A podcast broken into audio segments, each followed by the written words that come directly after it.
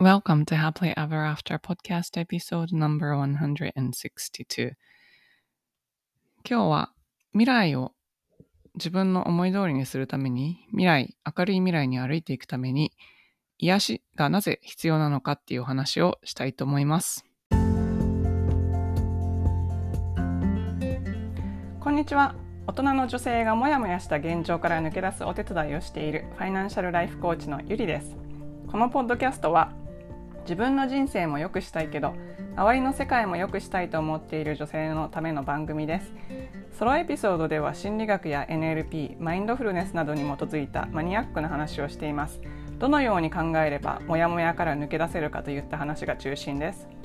インタビューエピソードでは世界で活躍する女性に今までどんなことを考えて生きてきたのかまたこれからどういう世界を作っていきたいのかというようなことをお聞きしています。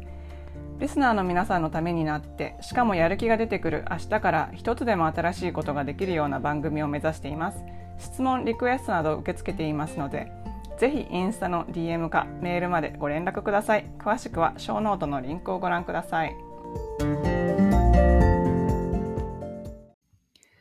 エピソードに入る前に今日は2つお知らせがあります。1つ目ユーデミーで講座を開講しました。世界の成功者の習慣、朝活夜活7日間講座というタイトルで、研究結果に基づいた成功者が何をしているかっていうのを、えー、お伝えして、それを習慣化に落としていって自分の生活の中で無理なくできるようにするにはどうしたらいいのかということをお伝えしている講座です。えー、講座のリンクはショーノートにありますので、ぜひチェックしてみてください。えー、そして、二つ目のお知らせは、いよいよグループ講座 Inspired Life Creator というのを募集を始めます。2月中に募集して3月から始めます。この講座は自分を深く知って、自分を信じて、そして仲間を作って行動していくっていうプログラムなんですが、右脳と左脳が結構バランスよく組み合わさっていて、えー、計画を立てたり行動したりっていう男性的な部分と自分の直感とつながる女性的な部分をコーチングだけでなく瞑想やヒプノーシスそしてエネルギーワークなどを通して拡張していってまた自分を違ったステージに上げるっていうことを目的にしているプログラムです。仲間と一緒にそういうことをやってみたい方がいらっしゃったら、ぜひ参加してみてください。参加希望者は2月中に Q&A セッションをしますので、そちらにお越しください。えー、予約のリンクがショーノートに貼ってあります。その他ご質問ある方はいつでもインスタグラムの DM またはメールアドレスからぜひご質問ください。こんにちは、コーチのゆりです。今日は未来に向かっていくときに癒しが必要な理由というテーマでお話をしたいと思います。皆さん癒しって聞いたらどんなイメージがありますか？まあ、いろんな方法があると思うんですけど、例えば、あの、動物ね、ペットとか飼ってね、癒されるとかいうのもあるし、マッサージをしたり、あの、エステ行ったりしてね、癒されるとかいろいろあると思うんですけど、私が、ここでお伝えしたい癒しっていうのは、あの、心理的な癒しです。過去の傷を癒すみたいな意味です。コーチングを始めた時からずっと、この癒しっていうのがすごく必要だなって思ったんですけど、まあそれは私の個人的な経験があったからなんですけど、まあコーチって言っても、まずは過去の傷を癒してから、そこから次のレベルに行くための、なんていうんですか、踏み台みたいなのを作るっていうイメージだったんですけど、これがあんまり主流のコーチングで受け入れられてないことに気づき、実はいろんなコーチングを勉強したんですけど、コーチングの種類によっては、もう本当に他のコーチから、そんな癒しとか言ってるのはコーチじゃないとか言われて、それはセラピーの範囲内だから、あなたがやるべきことじゃないみたいに言われたこともあります。でも私は、セッションの中でトラウマのリリースとかやったりするんですけど、トラウマっていうのは過去の何か思い込みの元になってる傷、すごく大きな出来事とがあったりしたらトラウマになっちゃうんですけど、もうそれは本当に誰かに襲われるとか、もう命を危険を感じるようなすごく怖い出来事だったりとか、人によったら、今考えたらとっても小さいことなんだけど、自分の心の中ではすごいトラウマとして記憶されている。ようなことっていうのが、まあ普段は意識の表層に上ってないけれども、それが実はトラウマとして無意識に記憶されているっていうものもあります。で、そういうのがなんか思い込みになってたりして自分の制限を作っているので、それを癒してあげるのが深い意味で人がシフトするっていうのはそこから始めないといけないんじゃないかなってずっと思ってるんですけど、まあ、コーチがそんなことをするべきじゃないって言われたので、これどうしたらいいんだろうってすごく悩んでいた時もあります。そんなことを考えていたんですけど、まあでもそれはちょっと、やっぱりやめられないというか、そういう傷を見つけたら、なんかそこを放っておいて、上になんていうんですか、バンドエイドを貼って、それでオールオッケーみたいな感じにしても、その人のためにならないと思ったので、私は自分のやり方をちょっと貫いてきたんですけど、それでグループ講座をやっていて、コーチングだけじゃなくて、ヒプノセラピーとか、瞑想とかを通してこう、もっと無意識に訴えかけていくような感じだったんですけど、そのうちのプノシスの音声を聞いた方が、なんか体の不調が治ったっていうのが何人かいらっしゃって、それを聞いた時に、無意識に訴えかけると、心の傷だけじゃなくて、体っていうのも癒されるんだなって思ったんですね。まあそれは体の不調が、ネガティブな感情から来てる場合だと思うんですけど、ネガティブな感情が、どこか体の部分に保存されているので、そこが、その、ね、ネガティブなエネルギーが抜けると体の不調が治るんですけど、それもちゃんといろんな方が証明してくださってるんですが、ま、そういうことがあるので、心の傷が癒されると体の傷も癒されるっていうのは、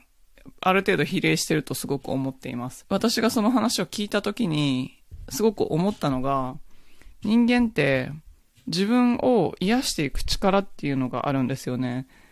何でもそうなんですけど、結局自分がやってるんですよね、全部。私たちはまあ、西洋医学とかに頼って、権威のある人から何かお薬もらったり治療してもらったりして自分を治さないといけないって思いがちなんですけど、いや、西洋医学もすごく大事なんですけど、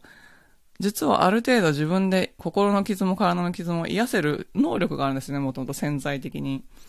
っていうのを私はその体の不調が治ったっていう方の話を聞いてすごく感銘を受けてですね。それでコーチって名乗ってる人が癒しをしちゃダメだったら、そんじゃセラピーって言っちゃえばいいじゃんって思って、実は今、と無意識の勉強をするためにヒプノセラピーの勉強をしています。で、そういう風にホリスティックに人間を見ていくっていうのが私はすごく大事だと思っていて、ここで癒すことによって前に進めるっていうのの例をお話ししたいんですけど、私たちいろんな心の中に傷あるんですけど、一つ例にとると、こう、インナーチャイルドっていうのがいますよね。インナーチャイルドっていうのは私たちが、まあ、小さい時に、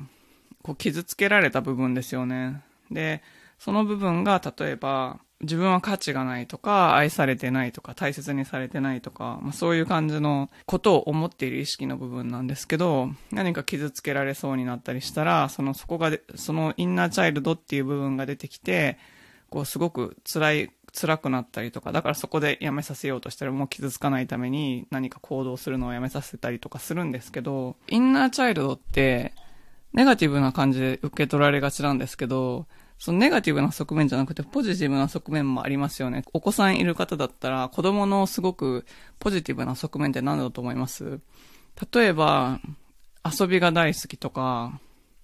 楽しいことが大好きとか、すごく想像力があって、いつも何か作ってるとか、周りのことを気にせずに自分らしく生きてるとか、そういうのってありません？そういうのがインナーチャイルドのいい面でもあるんですよね。で、私自身もそうだったんですけど、なんかお客様とお話ししていて、その方が、今まで仕事をしていて、なんかこれが楽しいからやろうとか思ったことなかったんだけど、最近すごい楽しい、楽しくなりたいとか楽しくありたいっていうのが出てきたっていうのをおっしゃってて、すごくびっくりされてたんですね。すっごく私も分かって、なぜなら自分もそうだったんですけど、インナーチャイルドが癒されてない時って、そ、そのインナーチャイルドが出てくると、こう、ネガティブな方に行っちゃうというか、あ、これはちょっと、あ、これ以上やったら傷つくからやめとこうみたいな感じで、そっちに行きがちなんですけど、もうその部分が癒されて、そういうネガティブなエネルギーがインナーチャイルドにつかなくなると、今度はもっと、いい側面のインナーチャイルドが出てくるんですよねっていうのは私も全然知らなかったんですけど、すごく気づいてそれに、すごいなと思って。だから本来の自分の楽しい、楽しい、ななんかもう、何の理由もなく楽しむとか、こう好奇心で突っ走るとか、なんかずっと同じことをやってても飽きないとか、あと何か想像して何かを作っていくとか、まあ、このポッドキャストとかもそうなんですけど、多分昔のポッドキャストを聞いていただいたら、なんとなく、こう違う感じだと思うんですよね。あの、今はすごく楽しいから喋るみたいな感じになってるんですけど、昔は多分もっと有益な情報を出さなきゃいけないとか、なんかプロとして、なんか専門的なことを喋らないといけないっていう自分にプレッシャー与えてたと思うんですけど、今、それがないんですよ。それの理由の一つがインナーチャイルドを癒したことだと思うんですね。癒しって、ネガティブからゼロにするだけじゃなくて、まあ、それも必要だと思うんですけど、今進めてない人が進めるようにするのはすごく大事だと思うんですけど、それをすることによって、もっと前に進む推進力が強くなったり、本来の自分が出てきたりして、もっと自分の行きたい方向っていうのがわかると思うんですよね。だから、私は、なんていうんですかね、過去を振り返る必要ないとか言われるけど、でも振り返って癒せたら、もっと未来が楽しく明るくなるんじゃないかなって思います。よく、あの、時を逆行するワークとかやるんですけど、逆行する前は未来がすごく暗いイメージだったりとか、未来が見えないって言ってた方が逆行して癒した後でもう一回未来を見ると、なんか文字通り明るくなってるんですよね。これ NLP の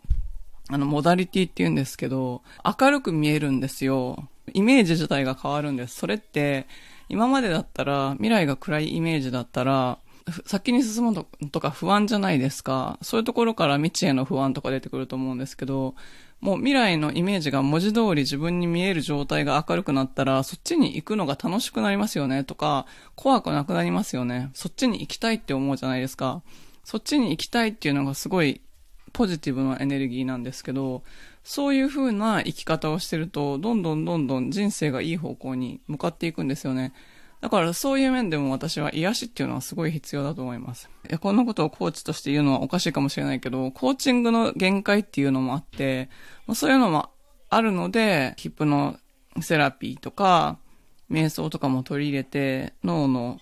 書き換えみたいなのを全方向的にやっていったらすごくいいんじゃないかなって思ったので、まあ今ちょっとそういう方向に進んでいってます。一番最初に言ったんですけど、癒しって自分でできるんですよ。プロに頼んだら早いけど、頼まなくても結構自分で癒せちゃう。その癒し方はいろいろあると思うんですけど、なんか自分でイメージして何かこう怖いなって思う思考が出てきたりとか、傷つくの嫌だな、なんかこれがインナーチャイルドかなって思った時に、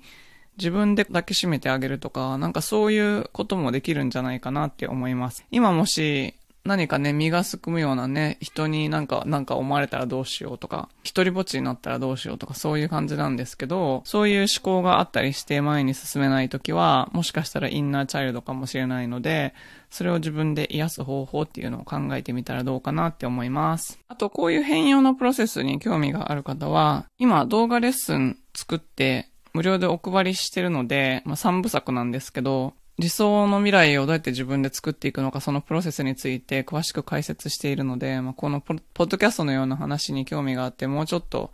こう順序だって学びたい方がいらっしゃったら、ショーノートのリンクから無料のビデオレッスンも受け取ってくださいね。最後までお聞きいただきありがとうございました。実はこのポッドキャストが有料級だというお声をよくいただきます。